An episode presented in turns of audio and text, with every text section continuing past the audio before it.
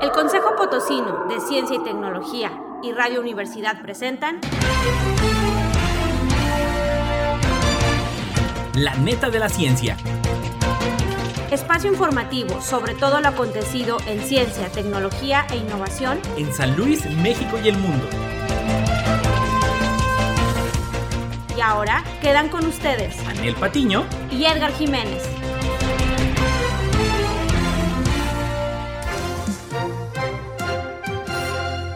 Hola, ¿qué tal? Muy buenos días. Con el gusto de saludarles como cada jueves, transmitiendo directamente desde Radio Universidad en el 88.5, 1190 de AM. Un saludo a todos los que nos escuchan en el Altiplano Potosino. Anel, muy buenos días. ¿Qué tal? Muy buenos días a todos.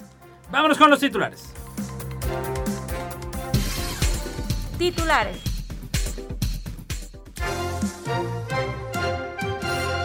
Coposid invita a la tercera Semana Estatal de Ciencia y Tecnología. Universidad Autónoma de San Luis Potosí adapta su vacuna a la variante Delta. Nata de contaminación nubla vista de potosinos. Promet House, el robot guanajatense de proyección internacional.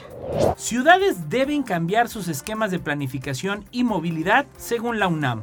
Disminuye en la actualidad beneficio de antimicrobianos, un investigador.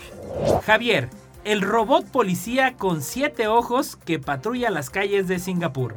Ciencia para hacer frente a los huracanes. El declive científico de Francia, el país de la ilustración. Noticias locales. Y bueno, iniciando con las netas locales, déjeme platicarle que bueno, prácticamente ya en tres días, es decir, el próximo lunes 18, el Consejo Potosino de Ciencia y Tecnología, en colaboración con instituciones de educación superior, centros públicos de investigación, museos de ciencia y tecnología, dependencias de gobierno del Estado y grupos de divulgación, invitan a participar en la tercera Semana Estatal de Ciencia y Tecnología. Esta se realizará del 18, del lunes 18 al 22 de octubre, desde las 10 de la mañana y hasta las 19 horas, hasta las 7 de la noche. Estará lleno de actividades y esto se realiza en el marco de la primera Semana Nacional del Conocimiento que impulsa la Red Nacional de Consejos y Organismos Estatales de Ciencia y Tecnología, mejor conocida como la Red NACECIT, a través de sus miembros en las 32 entidades del país y que tendrá como tema central la salud con más de 250 actividades como conferencias, experimentos, experimentos científicos, charlas por parte de especialistas, cápsulas y talleres de divulgación sobre tecnología, física, química, astronomía, ingeniería, computación, lenguas de pueblos originarios y prevención eh, contra COVID-19. El objetivo de esta tercera Semana Estatal de Ciencia y Tecnología es promover entre la población infantil y juvenil principalmente la apropiación social de la ciencia, la tecnología y la innovación. Es importante mencionarle que en esta tercera edición de la Semana Estatal de Ciencia y Tecnología, pues está sumando obviamente la máxima casa de estudio de la Universidad Autónoma de San Luis Potosí, el Instituto Potosino de Investigación Científica y Tecnológica, el IPICIT, el Colsan, la Universidad Politécnica de San Luis Potosí, el Instituto Tecnológico Superior de Ébano y de Río Verde, la Universidad Intercultural de San Luis Potosí, el Museo Laberinto de las Ciencias y las Artes. Eh, también participa por primera vez el Instituto Potosino de Bellas Artes, el TEC Nacional de México San Luis Potosí, los grupos de divulgación Chip OM, Sign y Science Coaching e ICA Psicología, donde podrá usted sintonizar todas estas actividades. Fíjese, no tiene usted pretexto, son tres vías para eh, sintonizar la tercera Semana Estatal de Ciencia y Tecnología. La primera de ellas, bueno, será a través de la página CECIT, es decir, Semana Estatal de Ciencia y Tecnología, es decir, las iniciales del nombre del evento. Eh, .ipicit.edu.mx y obviamente pues a través del Facebook y el YouTube del Coposit. No se la pierda, arrancamos este lunes 18 en punto de las 10 de la mañana. Si usted es docente, si usted está en alguna escuela para sus hijos, para las tareas maestros, va a haber gran, gran, gran cantidad de actividades. Esté pendiente estos días ya con la publicación del programa de actividades. Y bueno, pues recordarle que esto se realiza en el marco de la primera Semana Nacional del Conocimiento. Así que no se lo pierda. Lunes, tercera semana estatal de ciencia y tecnología. ¿Qué más tenemos, Anel? Qué interesante. Pues muy bien por la Semana Estatal de Ciencia y Tecnología y continuando con las locales, pues en la Universidad Autónoma de San Luis Potosí adapten su vacuna a la variante Delta. Y es que fue modificado el código genético del biológico que desarrolla desde el año pasado para que sea capaz de combatir esta cepa del COVID-19.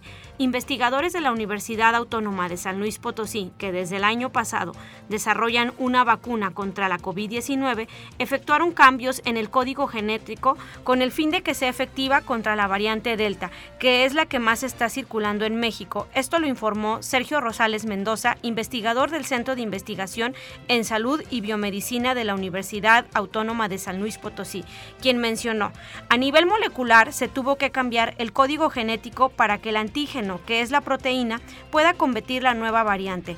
No se sabe todavía qué eficacia tendrá, pero se aspira a que sea bastante competitiva, esto es lo que declara el investigador. Actualmente, los investigadores de la Universidad Autónoma están buscando transferir el prototipo de la vacuna a una farmacéutica mexicana para que en la primera mitad del 2022 se hagan estudios clínicos en personas y se pueda producir masivamente para ser lanzada al mercado a finales del próximo año o principios del 2023. Las empresas con las que ya se tuvo un acercamiento son Alfa Pharma y Probiomedic. De las compañías con las que se tenga contacto, se elegirá solo la que será con la que se trabaje el próximo año. Sergio Rosales mencionó que esta vacuna será usada para aplicar el refuerzo anual contra el COVID-19 e incluso para ser exportada a países de Centroamérica y Sudamérica que están padeciendo desabasto del biológico, por lo que aun cuando la pandemia ya se haya terminado, será útil para las personas. El prototipo ya fue aplicado en ratones y se llegó a la conclusión de que es efectivo. El siguiente paso será su prueba en personas, lo cual será el siguiente año. Sergio Rosales destacó que se ha desarrollado con el uso de la tecnología propia, lo que permite que México pueda tener autonomía en el desarrollo de vacunas. En este proyecto también participaron los investigadores Mauricio Comas García y Omar González Ortega, con apoyo de recursos del Consejo Nacional de Ciencia y Tecnología. Interesante, Nelly. Bueno, recordarás, ¿saben? Cuando, cuando ya habían pasado algunas semanas, eh, hubo de alguna manera un, reordenamiento, un equilibrio de la naturaleza, ¿verdad? Que ya ves que los animales empezaban a ver, el cielo se veía clarito. Este, y pues bueno, déjame platicarte que desde la redacción de Código San Luis, pues precisamente ahorita ya empieza a haber esta situación de nata de contaminación. Otra vez. Otra vez. O sea, como que no aprendemos, ¿no? Y a veces si aprendemos, aprendemos a la mala, ¿no? Qué mal. triste, triste. A ver, pero cuéntanos, ¿de qué va esta nata? Aunque la pandemia pues de COVID-19 ha ocasionado una ligera reducción en el movimiento vial de los potosinos, la capital de San Luis Potosí registró nuevamente una nata de contaminación que se reflejó en las nubes durante el pasado jueves 7 de octubre y algunas de las principales causas de dicha nube de polución son el crecimiento exponencial en el número de automóviles, el incremento en el número de personas y la constante actividad en fábricas de la zona industrial y obviamente pues de la capital potosina. Además, hay que recordar que la capital que la que la cultura del cuidado del medio ambiente en general no está arraigada en los habitantes, definitivamente no la tenemos y bueno, pues se ha identificado eh, y esto lo han reportado en distintos puntos de la ciudad que durante las mañanas y poco antes del mediodía es cuando se percibe una mayor claridad de nube de contaminación desde los diferentes puntos de la capital potosina. Esta situación es sumamente preocupante ya que la mayoría de los potosinos podía percibir un cielo limpio durante meses y años pasados. Sin embargo, en la actualidad en los puntos más altos de la ciudad se ve con claridad la contaminación que irradia la mancha urbana. Yo creo que es un llamado importante, obviamente, para quienes eh, están al frente de las actividades. Y, y sabes que más allá de aquellos que de alguna manera tienen un puesto de responsabilidad orientado al medio ambiente como ciudadanos. O sea, yo creo que como ciudadanos tenemos que ser conscientes de, lo que estamos provocando, de lo que vamos a dejar. Y bueno, pues estoy llamado absolutamente a toda la población para que seamos sensibles en ver de qué manera podemos ver eh, si alguien se queda en home office, finalmente no utilices el carro, evitar la contaminación de estar tirando PET, ten tu bote de agua y ya nada más velo rellenando de café o lo que sea. Pero de alguna manera eh, toda esta situación debe ser la suma de, esfuerzos que debemos de llevar todos eh, a lo largo, pues bueno, de este, de este proceso. En el ¿Qué más tenemos? Pues sí, con pequeñas acciones vamos contribuyendo a mejorar en este y muchos aspectos que todavía tenemos por ahí mucho que hacer, ¿no? Bueno, continuando con las nacionales, en términos más amables en cuanto a la innovación y a la investigación, existe Prometheus, es el robot guanajuatense de proyección internacional. Y es que en su fabricación se han invertido más de 10 millones de pesos y un año 10 meses de trabajo. Esto es un robot 100% eh, desarrollado en el estado de Guanajuato que interactuó con los asistentes a la Hanover Best. Al ser un avatar, los gestos de cualquier persona se transmiten en una pantalla y es operado por una persona a través de las cámaras que se puede eh, ver y operar y escuchar lo que hace este robot. Gracias a sus ruedas omnidireccionales, es decir, en 360 grados sobre su propio eje, tiene una movilidad y que le permite recorrer los pasillos, además de que sus manos cuentan con una movilidad de 6 grados en cada uno, 3 grados en los brazos, 2 en el torso y 2 en el cuello, con una altura de 1.30 y pesa 60 kilos, es decir, lo que un niño es un pequeñito, eh, un humanoide. En su fabricación se han invertido más de 10 millones de pesos y un año 10 meses expertos trabajaron para crearlo. Esto lo informó Juan Carlos Díaz Garmendía, director general de Inbot que significa dentro de la vida de los robots. Explicó que el robot está pensando para ayudar en desastres naturales, epidemias, exploraciones y trabajos peligrosos, en vez de enviar a una persona y poner en riesgo su vida. Comentó que actualmente solo es terrestre, pero también puede hacerse un robot submarino. Es un prototipo que no es peligroso e incluso puede servir de acompañante de adultos mayores. Díaz Garmendía tiene como socios a Alejandro Ramos de la Peña, Ismael Sánchez Osorio, también a Carlos Salvador Hernández Muñoz, uno de los muchachos que salieron del TEC de Monterrey, quienes han ayudado a trabajar en este robot y que ofrecieron su participación. Cuentan con investigadores reconocidos como Ismael Sánchez Osorio, quien apoya en la parte técnica, así como estudiantes de los últimos años de Ingeniería en Mecatrónica del Tecnológico de Monterrey genial, interesante y bueno, pues hay que estar atentos a eso. No importa en qué parte del mundo estés, recuerda sintonizarnos en la web radio y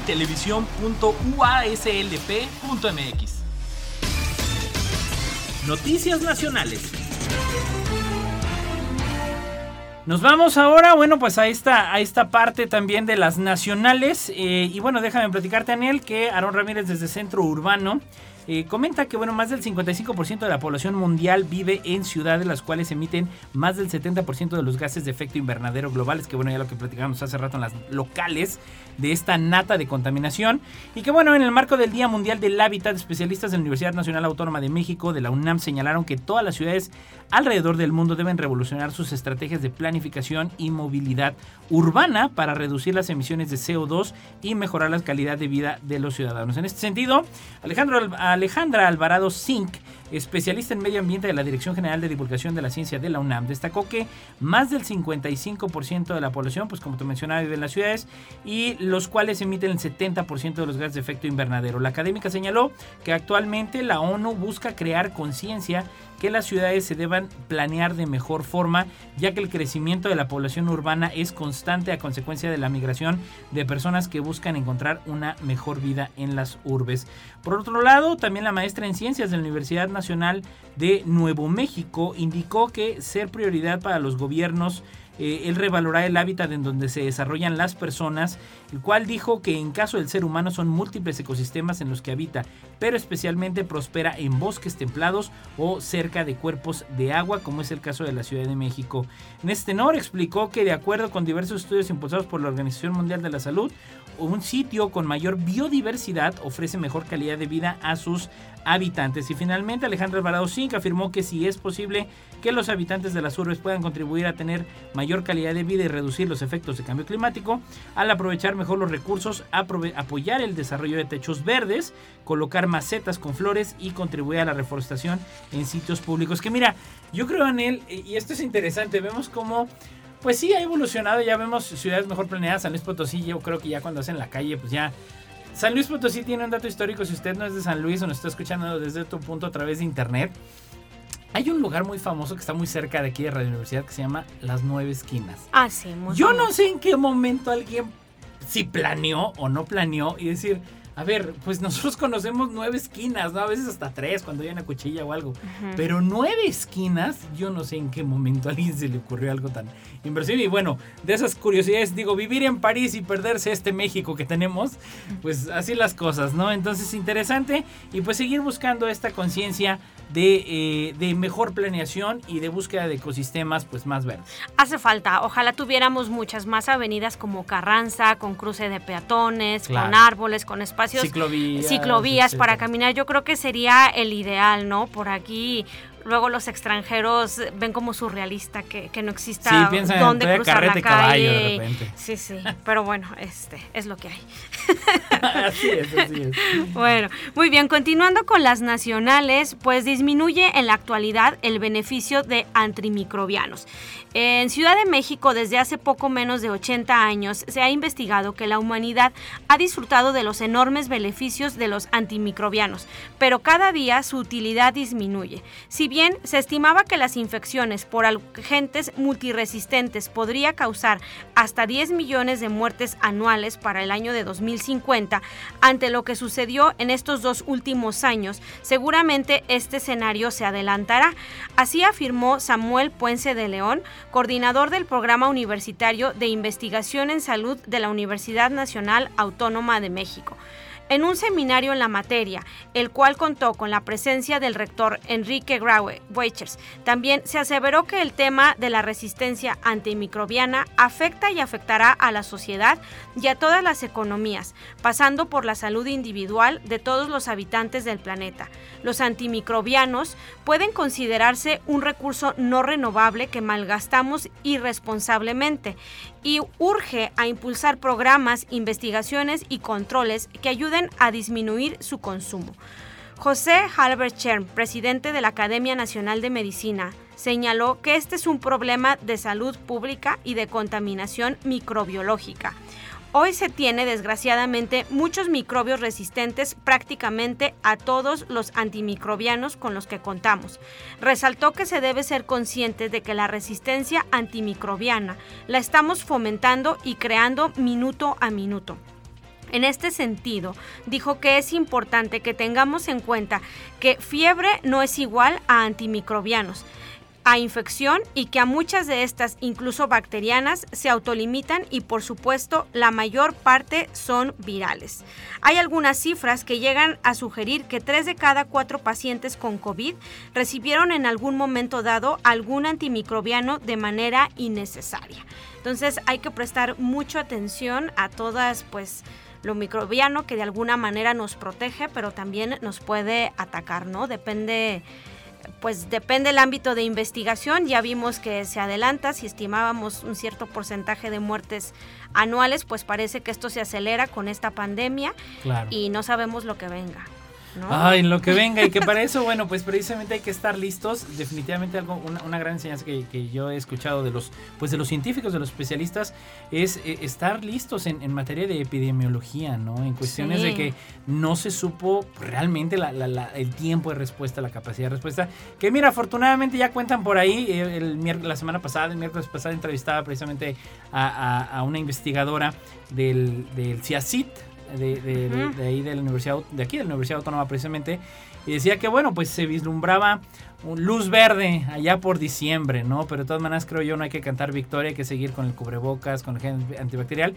Y bueno, pues estos universos luego microscópicos de cómo determinan también pues la dinámica humana. Son súper poderosos. Son poderosísimos. y no lo vemos. Claro, no, no, los vemos, o sea, ni los percibimos siquiera. Eh, ve ahora el ejemplo con la COVID-19 lo tenemos, pero son pues no, no imperceptibles. Y, determinó el rumbo del, mundo, así es claro, sencillo, claro. Digo, desde secundaria que nos encargaban desde la primaria ese famoso libro de cazadores de microbios, ¿no? Que todo el mundo lo teníamos que leer y bueno, ahora se lo echaban, eh, ¿cómo se llama? Eh, por YouTube y todo eso. Vámonos a las internacionales. Noticias internacionales. Xavier, el robot policía, o no sé si sea Javier, déjeme usted, digo yo lo voy a castellanizar. Javier, el robot policía con siete ojos que patrulla las calles de Singapur. Esto emitido desde la vanguardia.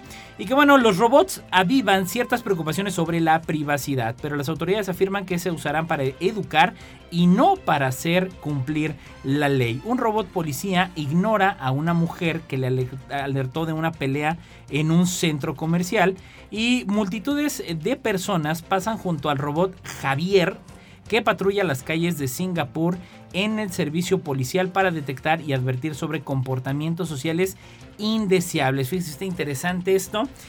Desarrollado por la Agencia de Tecnología y Ciencia del Equipo Nacional de Singapur, el robot con siete ojos o cámaras, pues efectivamente creo que es más acertado cámaras definitivamente, se desplaza sobre cuatro ruedas. Dos de los robots autónomos salieron a patrullar en septiembre pasado monitoreando una concurrida zona comercial y residencial.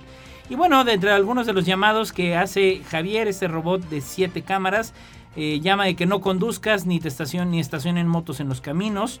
Eh, cuando obviamente detectaba eh, algún patinete eléctrico errante en las aceras peatonales.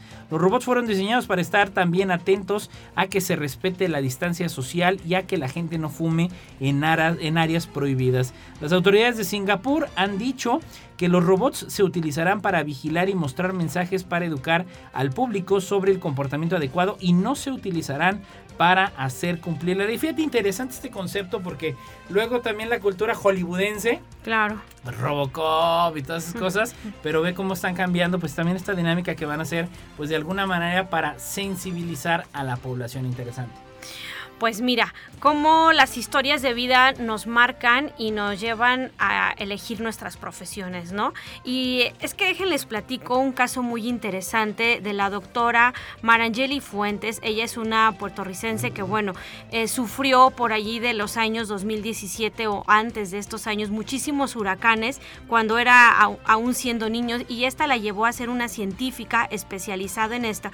Y es que nos cuenta que detrás del huracán que se dio en 2017, le pidió a su padre que una vez que pasara este huracán tratara de comunicarse con ellas a como diera lugar, ¿no? Nosotros aquí en San Luis lo podemos dimensionar poco porque afortunadamente no hay huracanes, pero imagínate estos vientos fuertes que nos, despojan de todo, ¿no? Nos desalojan de casas, sistemas de comunicación y bueno, esta era la necesidad de la investigadora de comunicarse con su padre y saber que estaba bien y bueno, finalmente después de 24 horas en aquel año de 2017, después de, perder el contacto con, total con toda su familia, eh, después de la llegada del huracán, eh, la investigadora seguía en su oficina en el Centro de Vuelo Espacial de la NASA en Maryland, desde donde estaba monitoreando la gestación y el desarrollo del huracán que golpeó su pueblo natal, el Naranjito, en Puerto Rico, con categoría 4. Esperaba con ansias oír la voz de su padre. ella comenta que parecía una zombie porque no se había dormido de tanto llorar y recuerda eh, la directora pues cómo fue este suceso, ¿no? Y cumpliendo su promesa, apenas le fue posible a su padre, salió de la casa rumbo a una de las montañas cercanas, abriéndose camino cuesta arriba con un machete hasta que pudo conseguir un poco de señal, el celular sonó y por fin la investigadora escuchó la voz de alivio de su padre que decía que estaban vivos. Y ahora, por eso te decía, después de ese suceso, cuatro años más tarde, en plena temporada de huracanes en el Atlántico 2021, la científica recuerda el evento de destrucción con dolor que dejó a su pueblo en Puerto Rico pues sin electricidad ni agua potable durante meses. Dejó una huella en la investigadora, quien de niña decidió estudiar meteorología para ayudar a comunidades como las suyas frente a los desastres naturales que acarrea el clima tropical. Como puertorriqueña, explica la investigadora, es extremadamente importante trabajar para una agencia donde se pueda contribuir a la producción de más datos para salvar muchas vidas en el área del Atlántico. Ahora, gracias a su trabajo de investigación en huracanes, la investigadora Fuentes está ayudando a poder predecirlos de una mejor manera. La NASA contribuye al campo de la meteorología tropical produciendo datos científicos que obtiene a partir de instrumentos a bordo de satélites como los de la Red Internacional de Satélites de Medición de Precipitación Global o GPM en inglés, trabajando con socios de la Oficina Nacional de Administración Oceánica y Atmosférica y la Agencia Federal para el Manejo de Emergencias. Entre otros, la NASA ayuda a las comunidades a enfrentar a los huracanes cada año y bueno, es así como los investigadores eh, pues contribuyen de alguna manera, pues no sé si gracias o debido a sus experiencias, pues a mejorar en todos estos sistemas de prueba y de monitoreo de fenómenos como pueden ser los huracanes, los terremotos y bueno, todos aquellos fenómenos naturales que pues lamentablemente muchas veces son más fuertes que cualquier fuerza humana, valga que la se agudizan, ¿no? se agudizan, el cambio climático. Y bueno, para cerrar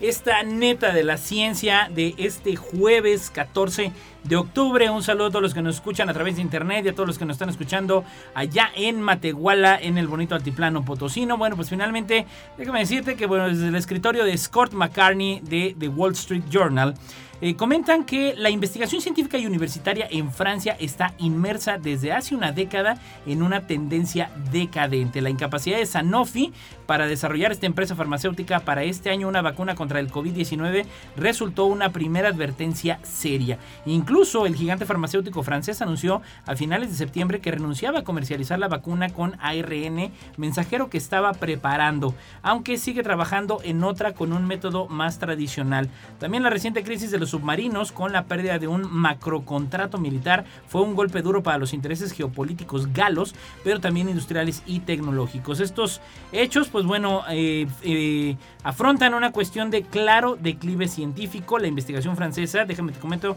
Anel se ha quedado estancada, mientras que en Estados Unidos, Alemania, Japón o China, eh, pues no para de crecer. Esto lo aseguró el periódico Patrick Lemaire, presidente de la Sociedad Francesa de Biología de Desarrollo y cofundador en 2014 del movimiento de protestas de eh, la Marcha por la Ciencia, precisamente, que es algo que también, bueno, se celebra en distintas partes del mundo. En San Luis Potosí no ha sido la excepción. Y en 2009, pues 2005, por ejemplo, las publicaciones científicas francesas representaban el 4.2% del total en el mundo. Ahora solo el 2.5% entonces, está en declive interesante lo que está pasando e interesante que el gasto público y privado destinado a la ciencia representa 2.2 del PIB galo. Me encanta porque en México nomás no llegamos al 1%. no llegamos. Y bueno, un porcentaje inferior al 3% de la Unión Europea y que ha ido disminuyendo desde 2013. Pues sin más, hemos llegado al final. Yo quiero agradecer como siempre a Lalo Carrillo en los controles. No sin antes invitarlo a usted el día de mañana. Tenemos la, la conferencia con el doctor Adolfo Martínez Palomo del Simvestav, Infecciones Endémicas, en punto a las 12 del día a través del Facebook Live y YouTube del Coposit. Anel, un gusto como cada mañana y nos vemos y escuchamos el próximo jueves. Un gustazo, Edgar. Hasta el jueves. Esto fue...